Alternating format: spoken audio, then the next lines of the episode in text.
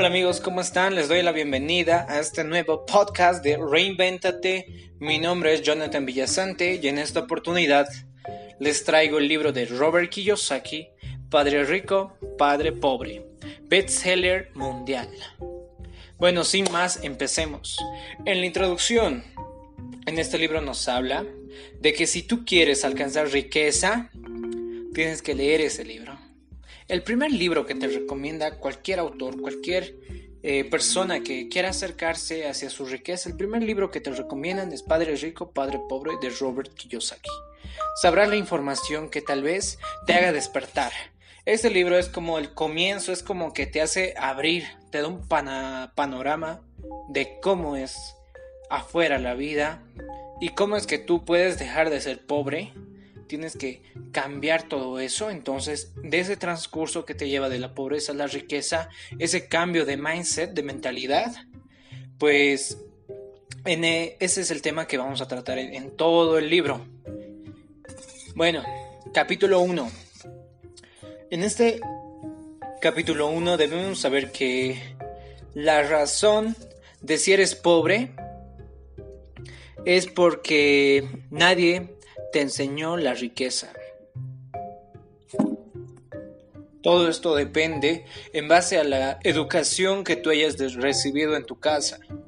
Entonces, debemos tomar un camino que no es muy transitado si queremos ser ricos. Tenemos que tomar como el camino que no se ve tan hermoso. Hay un camino porque, por el que va la mayoría de las personas, pero hay un segundo camino que es por donde se va el 5% de la población y es el menos transitado, el menos transitado y eso hace toda la diferencia. Capítulo 2. Los ricos no trabajan por dinero. Eh, es muy importante saber que tienes que aprender a ganar dinero legal. ¿Te das cuenta de eso? Tienes que aprender a ganar dinero legal. Y no tienes que meterte en cosas que te digan que la riqueza la vas a tener rápida. Porque ponte, hay dos caminos. Uno muy distinto es el de abrir una empresa, crear y ayudar a las personas. Y hay otro muy distinto, muy eh, embarrancado, que si quieres hacerte rico rápidamente, pues que te metes en, que te metas en las drogas o en tantos caminos que hay de camino hacia la riqueza fácil y rápido. Como dice, pero esta riqueza fácil y rápida pues no te va a durar. Y en cambio si escoges el otro camino, el camino de la riqueza en donde vas a trabajar, pero vas a trabajar por porque hagas tu negocio todo legal, entonces ahí es donde vas a encontrar una riqueza rápida. No más antes que tienes que saber que en el momento que te enredes eh, de estar recibiendo un salario, el momento en que te aburras de estar recibiendo un salario, va a ser el momento en que tú vas a vas a buscar esa forma de, mira, ¿sabes qué? Yo ya estoy aburrido de estar en este pinche trabajo y ahora yo yo quiero ser mi propio jefe. Entonces, las preguntas son lo que te encaminan hacia lo que tú quieres llegar a ser. Así ese negocio que tú vas a formar, pues tienes que hacerte las preguntas primero y ya después ahí vas a ir buscando en qué negocio te puedes involucrar. Tu salario es, es muy importante para crear tu, tu negocio propio.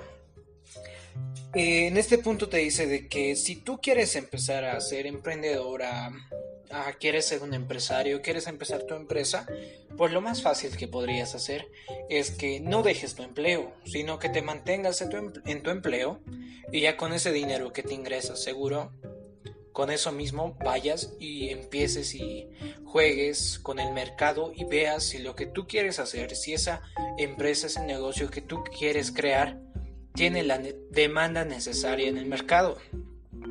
Entonces, eh, es muy importante que sepas cómo puedes manejar ese dinero que recibes para tu negocio y para tu propia vida. Capítulo número 3. Especialización financiera. En este punto nos, nos habla de algo muy importante. ¿Qué es un activo y qué es un pasivo? Bueno, un activo es, en simples palabras, lo que pone dinero en tu bolsillo. Y pasivo es algo que te saca dinero de tu bolsillo.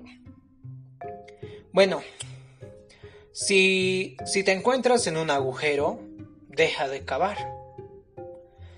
Los ricos adquieren activos. Esa es la diferencia más grande entre los ricos y los pobres. Que los ricos ah, adquieren activos, mientras que los pobres solo tienen egresos. Pero le ven con cara de activo.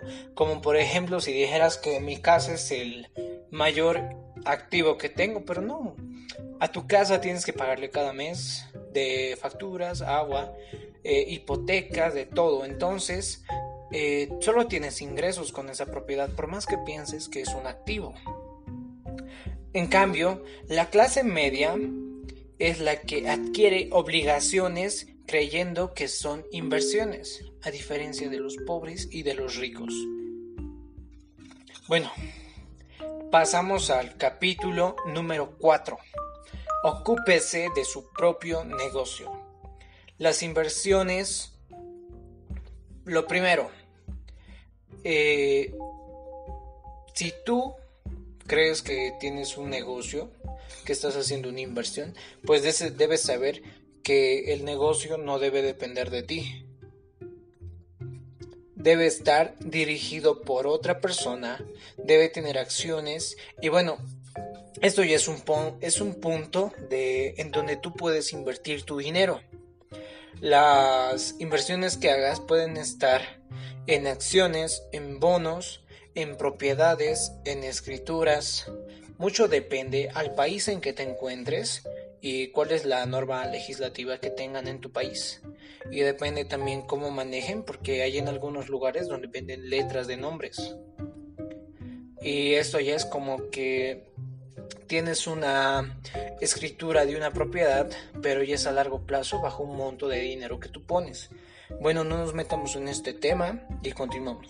En este punto, debes aprender que es importante trabajar en tu proyecto y no tienes que estar sometido en otras cosas que no te dejan trabajar para ti mismo.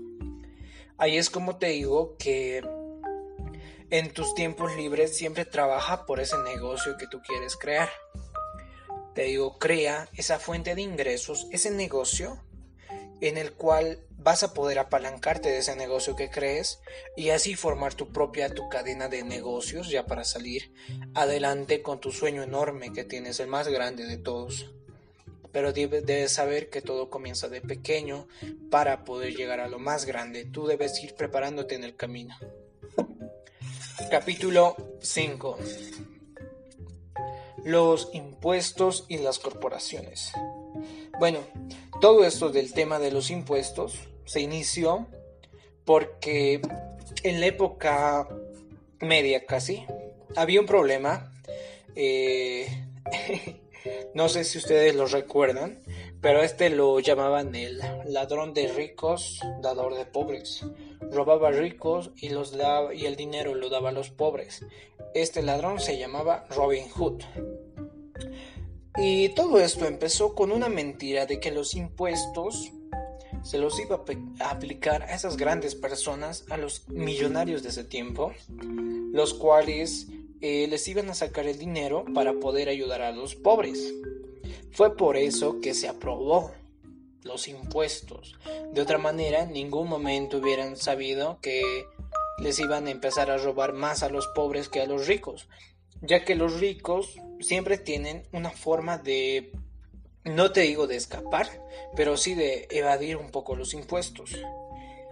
En, en Viva Corporación tú eres el que gasta, cuando, los ricos tienen esta propuesta de hacer una corporación. En la corporación, eh, ahí es donde te digo, tú eres el que gasta todo su dinero y mientras que Mientras que tú haces tus viajes de oficina, viajes para tu gente, para tus trabajadores, impuestos, salud, les das todo a tus trabajadores y luego después de eso, con el sobrante del dinero, eh, de ahí es de donde pagas impuestos, entonces ahí es donde les deja un mayor monto de ganancia a los dueños de la empresa.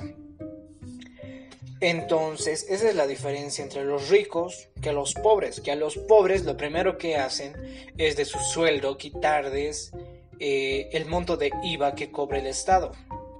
Entonces, supuestamente con la mentira de que es para su seguro de salud. No te digo que es, que es mentira ni que es verdad, pero tu seguro de salud, pues mira cuánto tiempo lo vas a cobrar y también ponte a pensar qué es lo que hacen con ese dinero mientras tú solo lo depositas mes con mes. Y es así como los ricos se hacen más ricos y los pobres más pobres. Esa es la historia de los impuestos. Bueno amigos, hasta este momento llegamos con la primera parte del libro.